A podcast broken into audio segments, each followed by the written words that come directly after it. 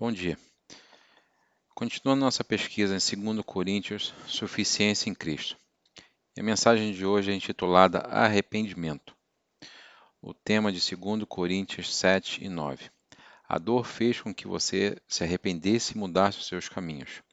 A palavra em inglês arrepender é traduzida da palavra grega metanoia, que literalmente significa depois de pensar ou ter pensado mas seu significado prático para nós é mudança de ideia. Arrependimento não é meramente alterar uma opinião ou admitir um erro. Não é meramente é, é, é, aceitar que estava errado é, para escapar de uma situação desconfortável. O arrependimento é uma mudança total de pensamento que vem com convencimento do erro absolutamente certo da imoralidade que produz a culpa e, e muda o comportamento. O pano de fundo para a mensagem de hoje, que eu acho que é a carta mais pastoral de Paulo, é o seguinte: Paulo estava experimentando a dor de ser rejeitado por pessoas na igreja de Coríntios, que ele amava, tinha levado a fé, ajudou a estabelecer uma igreja e permaneceu com a congregação por 18 meses para ensiná-los. A igreja tinha permitido que falsos professores que buscavam estabelecer sua autoridade para substituir Paulo como líder. Para fazê-lo, eles atacaram o caráter do Paulo e do seu ministério. Alguns de Coríntios é, acreditavam nas mentiras do fal dos falsos professores sobre Paulo. Então eles começaram a segui-los e começaram a criticar e se opor a Paulo. Durante uma breve visita de Paulo que deu errado, uma pessoa aparentemente o agrediu verbalmente e as outras pessoas não o defenderam, deixando ele profundamente machucado. Segundo Coríntios 2, 5, 8 a 10. A visita foi tão angustiante que Paulo não retornou a Coríntios, segundo Coríntios 2, 1. Em vez disso, ele escreveu uma carta severamente redigida repreendendo os coríntios, entregue por Tito. Tito 1:4. É, Paulo deixou Éfeso, onde escreveu a carta, e foi para Macedônia, ansioso para encontrar Tito e descobrir a resposta dos coríntios à sua carta de confronto. Como Paulo, vamos aprender os resultados da carta e do efeito do arrependimento. Mas primeiro veremos que a, a restauração dos relacionamentos. Em 2 Coríntios 7, 5, primeira parte do versículo, diz: Quando chegamos à Macedônia, não havia descanso para nós. Paulo chegou à Macedônia ansioso e preocupado de que se a carta tinha piorado as, a, as coisas. Ele se perguntou se encontraria um ambiente hostil e estava preocupado sobre como eles tratariam Tito. Lembre-se que os viajantes confiavam na generosidade das pessoas. Na segunda parte do versículo 5 diz: Enfrentamos conflitos de todas as direções, com batalhas de todos os lados. Conflito com pessoas que queriam que Paulo saísse, e o medo por dentro, e ansiedade sobre a situação na igreja de Coríntios. E no versículo 6 e 7 diz: Mas Deus, que incentiva aqueles que estão é, desencorajados, incluído Paulo, nos encorajou com a chegada de Tito. Sua presença foi uma alegria, mas assim foi a notícia que ele trouxe de encorajamento que recebeu de vocês. Tito revelou que a maioria dos crentes de Coríntios se arrependeram e reafirmaram seu apoio a Paulo e a verdade que ele ensinou, e o, o encorajamento foi muito para Paulo.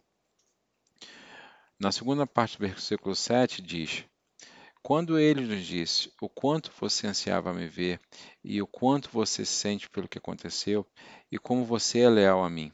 Lealdade, ou melhor, zelo, refere-se à motivação ou intensidade para restaurar o seu relacionamento com Paulo e fervor renovado para defendê-lo de novos ataques, não sendo complacente mais.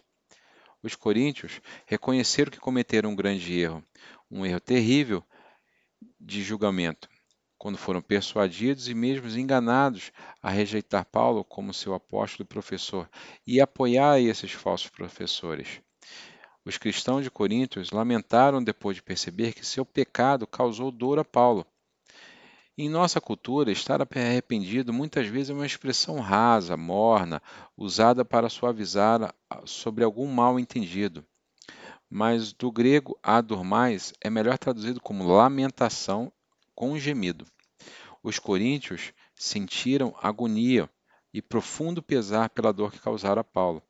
Eles desejaram vê-lo e tomar medidas para restaurar seu relacionamento com Paulo. Então eu pergunto a vocês: quando ferimos alguém, nossas palavras ou ações, murmuramos um pedido de desculpas quando pressionados, mas depois deixamos de fazer o trabalho de restaurar e reconstruir a relação? Os coríntios renovaram o suporte entusiasta a Paulo e se esforçaram para reconectar com ele, o encorajando, e assim, ele assim eles declararam. Em 2 Coríntios 7,7 diz: Eu estava cheio de alegria. O importante efeito do arrependimento é que ele resulta em transformar a tristeza. Então, no versículo 8 diz: Não me arrependo de ter enviado aquela carta severa para vocês, embora tenha me arrependido no início, pois sei que foi doloroso para vocês por um tempo. Paulo sabia que ele causou dor aos coríntios com a sua carta de confronto. Ele experimentou algum tempo um remorso para escrever a carta. Enquanto esperava a chegada de Tito de Corinto, com a resposta da igreja, Paulo temia que ele pudesse ter piorado as coisas. Paulo não era um disciplinador severo, um pregador irritado. Ele amava as pessoas, ele não teve alegria e nenhum prazer em causar até mesmo dor temporária a eles. Ele foi motivado a escrever a carta dolorosa por seu amor por eles e pela verdade do Evangelho, bem como sua preocupação com as consequências de perseguir falsos ensinamentos em suas vidas. Então, lá em 2 Coríntios 7, 9, primeira parte, diz: Agora estou feliz por ter enviado, não porque te machu é, machuquei vocês, mas porque a dor fez com que vocês se arrependessem e mudassem seus caminhos. Os coríntios sentiram remorso e arrependimento doloroso, o que fez com que eles reconhecessem que estavam no caminho errado após o falso é, é, ensino, rejeitando Paulo de seus ensinamentos. Isso não foi meramente um constrangimento ou uma humilhação causado por ser pego ou sofrer o orgulho ferido de uma exposição ou de uma autopiedade que pode ser resultado. A angústia e o arrependimento de Coríntios foram reais, apropriados, precisos, levou ao arrependimento, uma mudança de mente, de direção, mudando a falsidade para a verdade, do pecado à santidade. Na segunda parte do versículo 9 diz: Era o tipo de tristeza que Deus queria que o seu povo tivesse. Então, você não foi prejudicado por nós de forma alguma. Isso foi uma cura, foi uma transformação, a lamentação que ocorre quando o Espírito Santo expõe o pecado de uma pessoa que sabe a verdade de uma situação, sem desculpas ou justificativas, ou culpa aos outros. É apenas uma pessoa nua exposta diante do nosso Deus Santo. Em Coríntios, 2 Coríntios 7,10 diz: Pelo tipo de tristeza que Deus quer que a gente experimente, nos afasta do pecado e resulta em salvação. Não há arrependimento por esse tipo de tristeza. Deus pretende que sintamos profunda, dolorosa tristeza pelo nosso pecado, porque produz o arrependimento, que precede a salvação e devolve um pecador à intimidade com Cristo.